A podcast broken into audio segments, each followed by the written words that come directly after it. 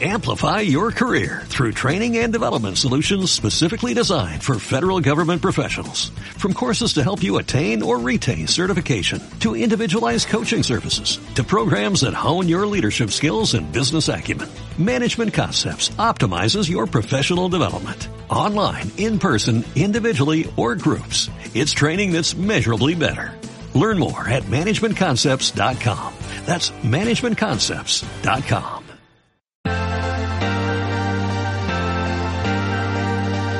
Gestión del patrimonio en cierre de mercados.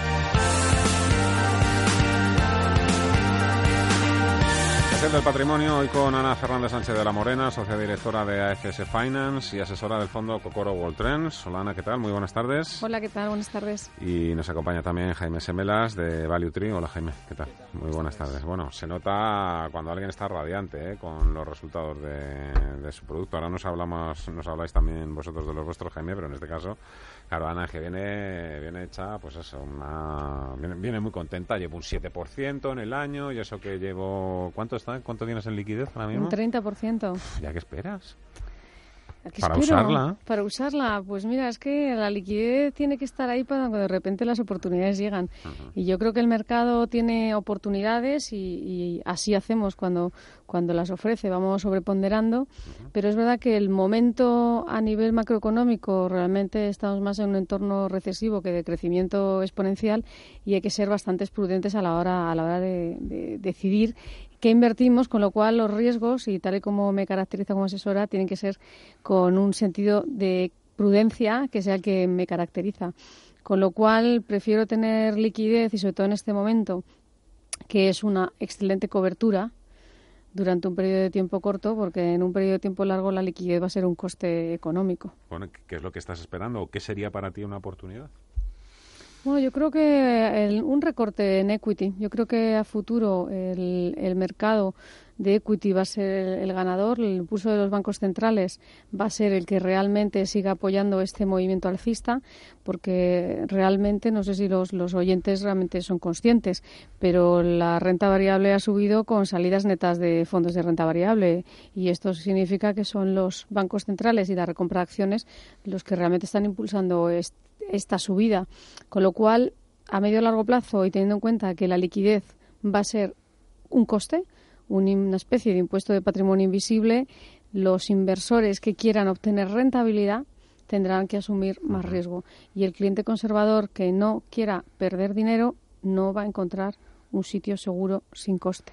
Yo entiendo, Jaime, que en Value Tree esos niveles de liquidez no pasan por, por vuestros planes. Bueno, nosotros tenemos liquidez también para aprovechar esa potencial bajada. ¿no? Es, coincido completamente eh, con la visión, y en Value Tree coincidimos completamente con la visión de Ana, que al final eh, la, los bancos van a empezar a cobrar por esa liquidez y por tanto no puedes mantenerlo mucho tiempo en liquidez, lo tienes que tener invertido. Y el otro, la otra clase de activo, la renta fija, pues eh, eh, claro, te tienes que tienes que asumir mucho riesgo para poder incrementar o para poder para poder tener rentabilidades razonables, ¿no? Entonces, ¿en qué riesgo riesgo qué quiere decir? Pues incrementar lo que es el plazo eh, de, de, los bonos, el plazo de maduración de los bonos o irte pues a, a, a, una calificación de bonos pues de, de junk bond, ¿no? Para, para tener pues eso un 4, 5 o 6% de rentabilidad en un bono. Para eso, pues métete en renta en renta variable. Para eso métete en renta variable y asumiendo pues la volatilidad inherente que tiene la renta variable. Pero claro, a un inversor conservador, ¿cómo le, cómo le explicas este discurso? ¿no? Este discurso es muy difícil, ¿no? Porque este, el, conservador eh, piensa que la renta fija nunca cae. Y es que estamos en unos niveles peligrosísimos de renta fija. Tampoco la liquidez, la liquidez como una oportunidad para aprovechar oportunidades de caída del mercado, sí es válida esa estrategia, pero no para mantenerlo durante mucho tiempo, como ha apuntado Ana. Uh -huh. Entonces es necesario es necesario la renta variable. Meterse meterse en renta variable, claro, la pregunta es dónde, en lo que más ha subido hasta el momento, vosotros por vuestro propio carácter value, pues me imagino que lo que estáis buscando es justamente todo lo contrario. Todas esas acciones que la gente se ha ido apartando o, o, ha ido rechazando un poco bajo los principios que vosotros seguís siempre, que son empresas que estén bien reestructuradas, ¿no? Si no me equivoco, sí. que sean familiares, ¿no? Sí, que, no estén ligadas a ETFs y a, fondos indexados. Eso me, llamó mucho la atención. ¿eh? Claro, o sea, al final, al final son eh, una compañía que está metida en un ETF, eh, estás supeditada eh, está supeditada mucho a bandazos eh, de entradas y salidas agresivas que tú no puedes llegar a controlar. ¿no? Pero tampoco, en, línea con lo que has comentado, lo que nosotros estamos intentando buscar es crecimiento eh, a múltiplos razonables y con eso, por ejemplo, te quiero decir, no, no nos vamos a intentar meter en una compañía, en una trampa de valor como a lo mejor ha podido ser, pues hace poco, la semana pasada tuvimos Renault, no la tenemos en cartera, es una compañía que está baratísima, por múltiplos está baratísima, pero puede seguir estando barata durante mucho tiempo sin que el precio reaccione. Porque está metida en un mercado que es muy difícil. El mercado automovilístico en estos momentos está muy, muy, muy, eh, muy complicado. Pero en cambio, a lo mejor te puedes meter en una compañía que hace robots, como hemos, eh, como también está invertido Cocoro, eh, robots para, para medicina, donde realmente pues el, free cash flow yield en que te está, en que te está generando la compañía está entre un 4%, 5%, y lo comparas con el bono a 10 años americano está en un 2, ¿no? Entonces dices, bueno, pues esto es valor. Pues sí, Bajos tipos de interés, rentabilidades negativas. Hay otros sectores que están muy trillados. La verdad es que Cocoró, la verdad es que lo tenéis poco, porque si vosotros, vosotros también lo que voy buscando un poquito más la innovación, ¿no? La alternativa Bueno, realmente Cocoro se trata de ser ese, ese fondo de armario dentro de la cartera. Por eso creo que la liquidez lo que está ayudándonos es a reducir la volatilidad y sobre todo que sea una inversión que no tienes que vender ni por grandes ganancias ni por grandes pérdidas. De ahí que nosotros somos un vehículo flexible. A nivel de sectores, todo el sector de semiconductores sufrió muchísimo y ahí, por ejemplo, hemos hecho inversiones muy interesantes. Estamos invirtiendo también en aquello que tenga que ver con, el futuro, que por eso es Cocoro World Trends, el futuro que tiene que ver desde el reciclaje de plásticos, la gestión de los residuos, todo lo que tiene que ver con las inversiones vinculadas al impacto positivo en la sociedad y en el planeta. O sea, todas las inversiones vinculadas con, con agua, y eh, esas inversiones vinculadas con educación online, que da acceso a mucha gente pobre a poder educarse. O sea, estamos viendo realmente cómo va a cambiar el futuro y cómo vamos a conseguir rentabilidad en empresas de futuro. Sin embargo, sectores tan defensivos como son Danone, o en concreto empresas tan defensivas como es Danone, como es Nestlé, que este año han subido más de un 40%, eso es una locura para una empresa defensiva. Con lo cual hemos ido reduciendo exposición porque estas empresas están dando una rentabilidad que está fuera de lo que nosotros estamos buscando. No creemos que, están demasiado caras. Entonces tenemos que buscar otros sectores, como por ejemplo eh, en alimentación, empresas vinculadas a carnes vegetales, a tema de, productos que tienen que ver con una manera de alimentación diferente, como son los, los, productos probióticos, la comida fermentada. O sea, yo creo que en el futuro mm, vamos a ver cosas muy diferentes y Cocoro lo que trata es de mirar allí quién va a estar allí, quiénes van a ser los ganadores y sobre todo con empresas que sean líderes del mercado y como decía eh, Jaime, o sea, y en eso yo creo que por eso estamos juntos en Cocoro, ¿no? El, el hecho de que sean empresas con una deuda o, cero o razonable y que tengan una política estable de dividendos y sobre todo de crecimiento a futuro. O sea, para nosotros, dentro de tecnología, pues preferimos estar en, en Alphabet, en Google, porque realmente es la, la, empresa líder en robótica, porque es la, es la compañía que tiene una caja impresionante para ir comprando pequeñas compañías de robótica, con lo cual dentro de lo que son empresas de capital riesgo de robótica, las que están realmente mm, teniendo un producto más diversificado y que sea un producto más puntero, las están comprando empresas tan grandes como Google o, Amazon, porque tienen una caja que pueden, con, arrasar el mercado.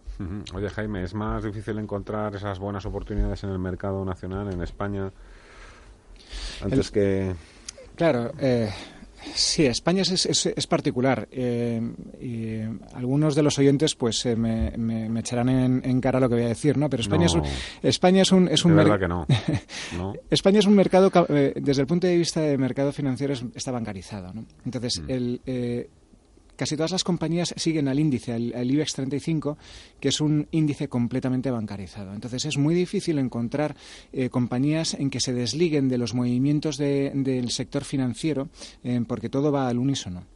Entonces, eh, es difícil, es difícil encontrar buenas compañías. Tenemos buenas compañías, tenemos ¿no? Ebrofoods, eh, ¿qué es lo que hace? Pues convierte lo que es el, realmente la, el, saco de arroz completamente industrial que te vale menos de un euro en tarrinas para poder comer en la, en, la, en, la, en la, oficina y sin perder tiempo meterlo en el, en el microondas. Bueno, pues esas son tendencias que eh, cuadran perfectamente con Cocoro y también con, con Value Tree, porque es una compañía pues que tampoco ha hecho mucho durante el año, lleva un 6% arriba aproximadamente, pero es una compañía que a largo plazo genera valor, es una compañía que no está endeudada, es una compañía que pertenece a una familia, que está eh, muy controlada financieramente, que sabe perfectamente la estrategia que hay a largo plazo, pero em, el problema de, el problema de España es, es, eso. Si quieres conseguir meterte en una compañía grande, eh, una compañía en, con, con, cierta desvinculación del índice del IBEX 35, es difícil. Bueno, contarme un poquito cómo estáis viendo la actualidad, en el que las emociones son lo que está moviendo el mercado prácticamente todos los días. Bueno, no solamente las emociones, sino que ya cada vez y afortunadamente se oye mucho más hablar de finanzas psicológicas, de finanzas de comportamiento, de behavioral finance porque realmente lo que mueve las decisiones son los seres humanos y los seres humanos muchas veces nos movemos por mm. emociones. Cada vez menos, ¿no? No? lo que pasa que vamos a recordar que la última vez que se movieron fue entre octubre y diciembre del año pasado, porque desde enero hasta hoy no ha habido ningún mes tan negativo como para que las emociones hayan movido a los gestores y los gestores el mercado. Con lo cual, por eso tu sensación es que no se han movido tanto, porque no hemos tenido ni un octubre ni un diciembre donde mm. tuvieron que intervenir los mercados. Entonces, mientras eh, hay calma y confianza, cuando hay confianza, nadie hace movimientos bruscos, eh, nuevamente esperas. Cuando creo que hay que hacer los movimientos, y muchas veces lo digo a los oyentes, es las carteras del 1 de enero aquí han subido. Vamos a ver cómo eso ha ponderado o ha cambiado los porcentajes de inversión de riesgo, porque si el mercado se da la vuelta y empieza a caer, la caída hoy va a ser sobre mayor parte del patrimonio de lo que era en enero. Y eso es importante que las personas sepan que las ganancias sobreponderan el peso en los activos de riesgo, en este caso. Entonces, a partir de ahí, si desde la calma nos sentamos, vemos nuestra cartera e infraponderamos riesgo, sabremos que una caída de un 10% nos va a afectar de una determinada manera. Si no hacemos nada porque estamos en un entorno de confort y llega la caída, a lo mejor nos empezamos a poner nerviosos. Oye, em, ¿seguimos nuestras corazonadas? Mm, depende. Las corazonadas... Te pueden salir bien. A ver, las corazonadas está bien, pero mm, los experimentos se hacen con gaseosa. Porque una corazonada es para una parte del patrimonio que es como ir al casino. El casino es una corazonada. Si vas a la ruleta y eliges el 5 rojo, pues es el 5 rojo. Pero sabes que te lo juegas a todo o a nada. Es nosotros como asesores y más utilizando la psicología en la toma de decisiones eh, la corazonada se la permite al cliente con el dinero que quiera jugar, pero sinónimo de casino, no de inversión. Yo entiendo, Jaime, que tampoco en Value Tree hay espacio para la corazonada. No, no, no, para nada. O sea, al, final nuestros clientes son eh, muy exigentes, son clientes finales y tienes que, que justificar cada, cada euro que pierdas y cada euro que ganas. Entonces, al final tienes que justificar por qué has invertido en una compañía y no puede ser, no, porque es que eh, pensaba que iba a subir, no, vale, tienes que tener ciertos criterios por los que pensaba, pensabas que esa, esa compañía, esa acción iba a subir, bien porque eh, el mercado pensaba eh, que los resultados iban a ser malos y tú pensabas que iba a ser bueno, entonces, pues eh, estás tomando una posición contraria, porque conoces muy bien la compañía, conoces muy bien a la gente que está dirigiendo al management de esa compañía y piensas en que en vez de eh, pensar lo que todo el rebaño vamos a decirlo así, todo el mercado piensa, pues tú piensas que no, que conociendo mejor la compañía, eh, pues esa compañía pues estás infravalorada. Decir que va a haber mucho más movimiento de lo que está habiendo en la industria o en el sector no es ninguna corazonada, una realidad, ya lo estamos viendo. Aquí también las gestoras que no ofrezcan determinado valor añadido están condenadas a desaparecer o a ser absorbidas. porque está habiendo muchísimo movimiento últimamente. Bueno, es que yo creo que... Fulanito compra este, el otro se queda con la gestión de activos, el otro... El mercado tiene que buscar el mm. ratio de eficiencia. Entonces, eh, la corazonada es saber cómo tú vas a proteger tu, tu patrimonio. En este momento, por ejemplo, nosotros hablamos de una rentabilidad de cercano a un 7, pues eh, estábamos justo con Jaime planificando una estrategia de cobertura, de comprar una put simple, saber qué dinero te gastas en la prima para apuntar la rentabilidad y saber que el año vamos a cumplir con esa preservación de capital. Porque el año pasado Cocoro estaba en positivo en noviembre y solo el mes de diciembre fue el que nos hizo perder. Con lo cual, creo que la corazonada tiene parte de instinto, siempre y cuando no tenga que ver con, con una corazonada de ambición. Yo creo que hay que saber de dónde viene la corazonada y por qué. Ana Fernández Sánchez de la Morena. Importante es eh, que, sigas viniendo. Socia directora de AFS Finance, asesora del Fondo Cocoro World Trends y Jaime Semelas de Value Tree. Enhorabuena a los dos por los resultados. Hasta otra muy buenas tardes. Muchísimas gracias.